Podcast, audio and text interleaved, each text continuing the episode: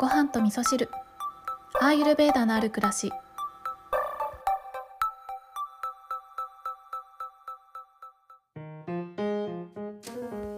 こんにちは。土井京子です、えー今日はですねもう冒頭に今日こそは言わなければと思うことがあるんですけれども、えー数日前にですね番組のアイコンをちょっとだけ変えました。多分ね気づいてない方もいるぐらいあのちょっとしか変えてないんですけどあの私的には前回以前のアイコンよりも今のアイコンの方がしっくりきてるかなというふうに思っているのでしばらくはまだこれでいこうかなと思います。そう、アイコン変えたら報告しますねっていうこと言ってたんですけど、なんかね、収録になるといつも忘れちゃうんですよね。で、昨日の収録なんかは特にちょっと私反省をしているところがあるんですけど、あの、声をね、聞いていただいている、毎日声を聞いていただいている皆さんはね、もう私のコンディションとか声で分かってしまうと思うんですけど、昨日の収録は結構夜中に収録をしてたので、もう眠気がマックスで眠い眠いって思いながらちょっとお話ししてたとこがあったので、明らかに滑舌悪いし、なんかちょっとボケっとしてるしね、朝から聞いてくださってる皆様にはね、ちょっと眠いモードをお届けしてしまってちょっと申し訳なかったななんて思っているので、今日は昼間に元気にお話をさせていただいております。はい。で、今日はですね、アーマについてのお話をしようと思うんですけれども、アーマ、未消化物ですね。で、この話をしようと思ったのはですね、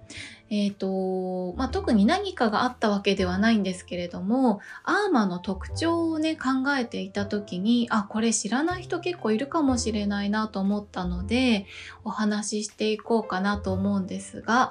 えっ、と、アーマっていうのはね、アーユルベーダでいうところの、えー消化できなかったもののことを言うんですね。で、単純に食べ物消化できなくってアーマが溜まるっていうこともあるし、えー何かね、知識を詰め込みすぎてしまって、その知識を自分の中で処理しきれないで溜まっていく、思考回路を塞いでいくようなものっていうのもアーマになったりするし、いろんな経験をした中でね、えー処理できないような心の状態ですね。いろんな感情がこう交わってしまって、この気持ちは何なんだみたいになって消化しきれない気持ちとか心っていうのもアーマになるという考え方があるんですね。で、このアーマが溜まっていくとどんなことが起こっていくかっていうのはいろいろ特徴があるんですけど、その中で今日お伝えしたい、今日お話ししたいのは匂いについてですね。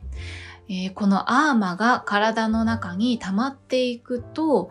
えー体の中が臭くなってくるということがあるんですね。アーマというのは匂いを発するというふうに言われているので未消化物が体の中に溜まっていくと、えー便が臭くなるおならが臭くなる口が臭くなる汗が臭くなる、えー体臭が臭くなるというね、まあ、いいこと何もないんですよね。でね、この匂いっていうのは意外と自分では気にしていないと気づかなかったりすることでもあるし、で、特にね、これから暑い季節になってくると汗をかくっていうことがね、増えてくるので、汗と一緒にね、アーマが出てきて、そのアーマが匂いを発しているということがあったりもするのので、もうぜひね、このアーマは日頃から取り除いていきたいですよね。で、アーユルベーダではデトックスファーストというふうに言われていますけれども、このデトックスをするというのは、このアーマを取り除いていくということになるんですね。で、その方法の